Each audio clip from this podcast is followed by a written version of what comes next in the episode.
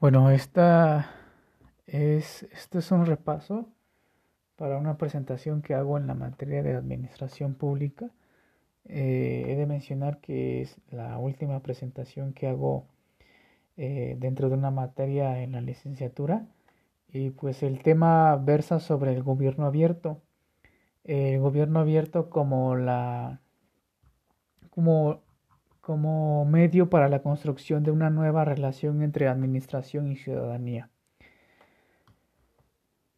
Como primer punto, eh, que eh, hay que esclarecer qué es el gobierno abierto. Eh, a priori, podemos decir que el concepto de gobierno abierto es un concepto integrador y que agrupa diferentes temas o principios que hemos abordado inclusive nosotros ¿no? a lo largo del seminario.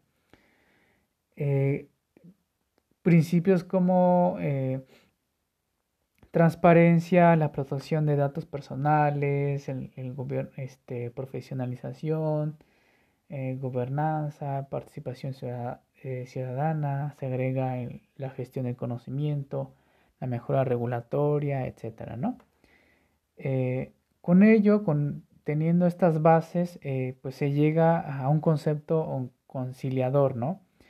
Eh, y dice el autor que el gobierno abierto eh, pues es la capacidad que tienen los gobiernos por, de poder de poner información a disposición de la ciudadanía en una idea que es socialmente útil, de socialmente útil con el propósito que ésta la realice para la mejora de su toma de decisiones.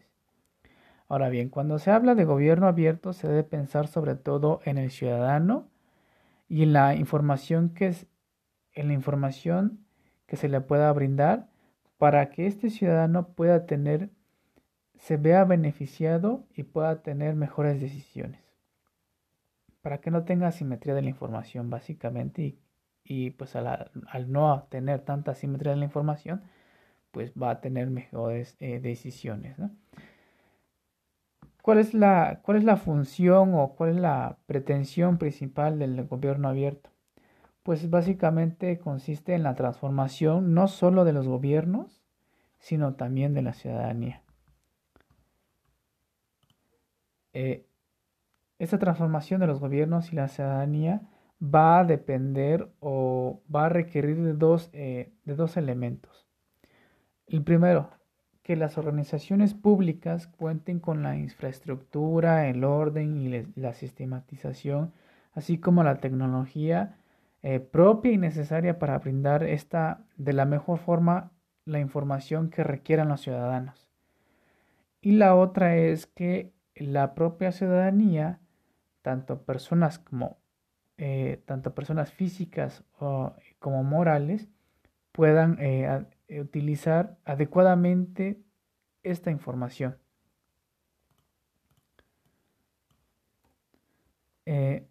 Ahora bien, eh, en la realidad y en el caso, en caso latinoamericano, eh, desgraciadamente muchas de las organizaciones públicas no cuentan con la infraestructura, tecnología, información suficiente o simplemente cuando hay una, eh, una solicitud de información, vaya, se niega a dar esta información y Además de que otra problemática que se presenta en Latinoamérica, según el autor, es que cuando la mayoría de esta información solicitada eh, se utiliza con un matiz periodístico, periodístico eh, con el propósito eh, de criticar que de proponer. ahora bien, con, con, relación con la primera problemática, sobre la falta de la infraestructura, tecnología, etcétera, eh, y que tiene que ver también con la opacidad de, la información que a veces se proporciona, resulta interesante ver que nos, eh, pues me, pareció que interesante mostrar este como que la, la, información que proporciona la FGR sobre el testimonio de un militar que participó, bueno, que vio este que estuvo involucrado en el caso de Yotzinapa o que vio cosas ahí y, pues, o sea, obviamente no proporciona ningún tipo de información que abona al caso o a la solución del caso. En fin, también el autor este, nos da, eh, nos presenta una tabla, el, el índice de integridad pública. Eh, básicamente esta tabla está evalúa la efectividad de las leyes e instituciones que promueven la rendición de cuentas y favorecen el acceso a la información pública y en efecto eh, pues limita a la corrupción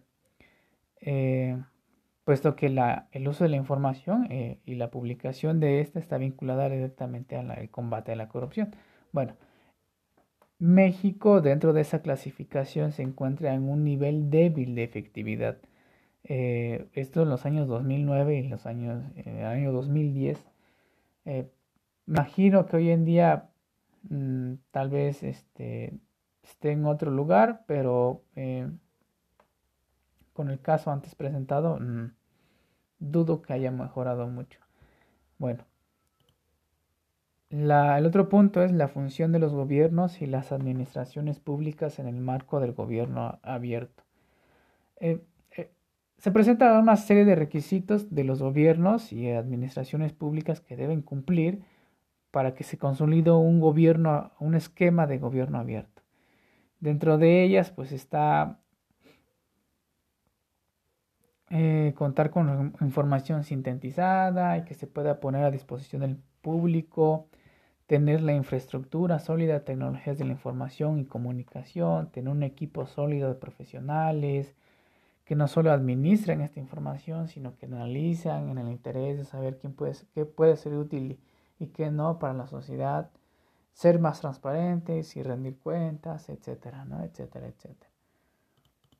Eh, más requisitos, eh, contar con un sitio de acceso único a la información y a los recursos, como, el, como la Plataforma Nacional de Transparencia y Acceso a la Información Pública, que también tiene sus ciertas problemáticas, ¿no? tiene sus ciertos detalles, pero pues ahí está. Escucha activa y transparencia, redes sociales, eh, redes sociales como, como canal de reclamación y opinión pública. Ok todo apunta a que eh,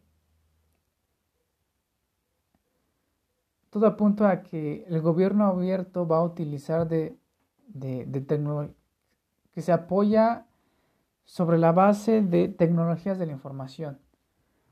Eh, inclusive dentro de estos eh, requisitos está, estaba la de información a través de canales de, WhatsApp, ampliación de zonas Wi-Fi, etc.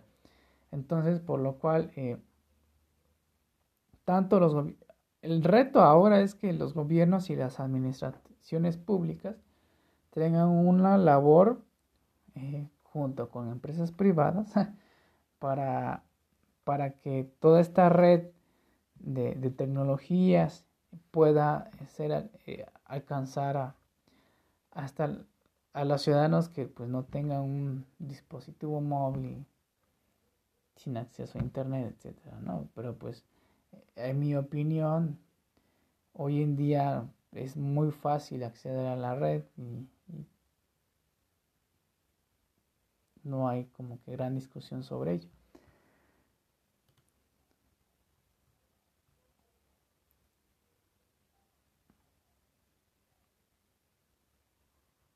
Bueno, con esta información nos lleva nos puede llevar una, y nos está llevando una cultura un poco más participativa, en donde se comparte información y conocimiento por parte de los ciudadanos, pero sin embargo sabemos que toda información no es útil, por lo que la información útil, bueno, la información que tiene utilidad cívica es aquella que utilizan los ciudadanos que genera una relación individual y comunitaria de los ciudadanos con los gobiernos administraciones. Es decir, en otras palabras, la información útil y que abona a la relación individuo-gobierno, comunidad, administración pública, es la que tiene un contenido de utilidad cívica. Ahora bien, la otro punto es la función de la ciudadanía en un esquema de gobierno abierto.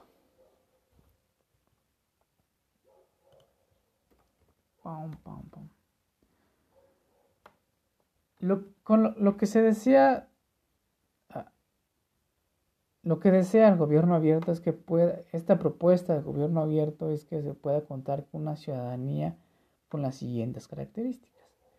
Eh, pasar de la crítica a sí misma, pasar de la crítica de, una ciudadanía que se critique a sí misma a, implicarse directamente en el, en el, rediseño de políticas públicas, bueno, y en los servicios públicos como evaluadores permanentes, a ser más participativa y no simples espectadores, a que la ciudadanía pueda ser dependientes a pasar de ser dependientes de las acciones de los gobiernos y de las administraciones a ser autogestores, a contribuir a la cultura de la prevención y la colaboración, una ciudadanía que ayude a generar valor público. Para ello, una forma de hacer este tipo de, llegar a este tipo de, situaciones es a través de intermediarios. Estos intermediarios son los ciudadanos, dice la lectura, comunes y corrientes, con una actitud colaboracionista que no conformes con utilizar información que puede serles útil y que mejoren su capacidad en la toma de decisiones, deciden compartir también esta información y conocimiento e incluso experiencia como ciudadanos. Se me ocurre el tema de los podcasts. Hoy, en día hay una infinidad de podcasts que tratan temas políticos, de administración, de derecho, de economía, mm, que pues abonan a, este, al conocimiento, a la información que se transmite a todos los ciudadanos y está al alcance pues de un clic, básicamente. Eh, ahora bien, los beneficios de esta transformación entre la relación gobierno administración pública y los ciudadanos, eh, dentro de esas transformaciones más significativas está la de pensar en los siguientes postulados. Un gobierno que no solo brinda información, sino que también enseña cómo utilizarla. Un gobierno que no solo brinda información, sino que al mismo tiempo rinde cuentas. Una ciudadanía que pasaría de un papel reactivo a un papel proactivo de, de carácter colaboracionista una ciudadanía que pase de la simple protesta a la construcción de una crítica más informada y propositiva. Un gobierno, administración y ciudadanía que haga un mayor uso de las tecnologías de información y comunicación y que ambos eh, pues estén en un esquema de ganar-ganar, básicamente un, un pleno desarrollo de ambas entre ciudadanía y administración pública. Por último,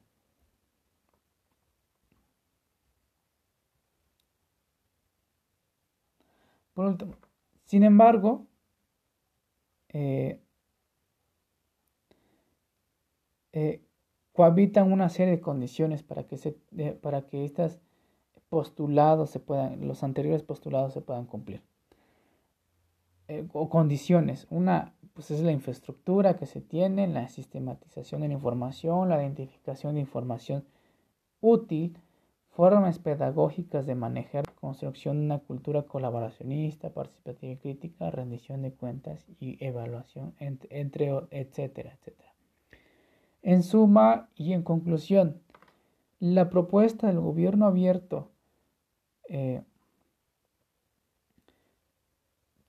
tiene la finalidad de beneficiar tanto los propios gobiernos y administraciones públicas y a la propia ciudadanía a través de la publicidad de una información socialmente útil.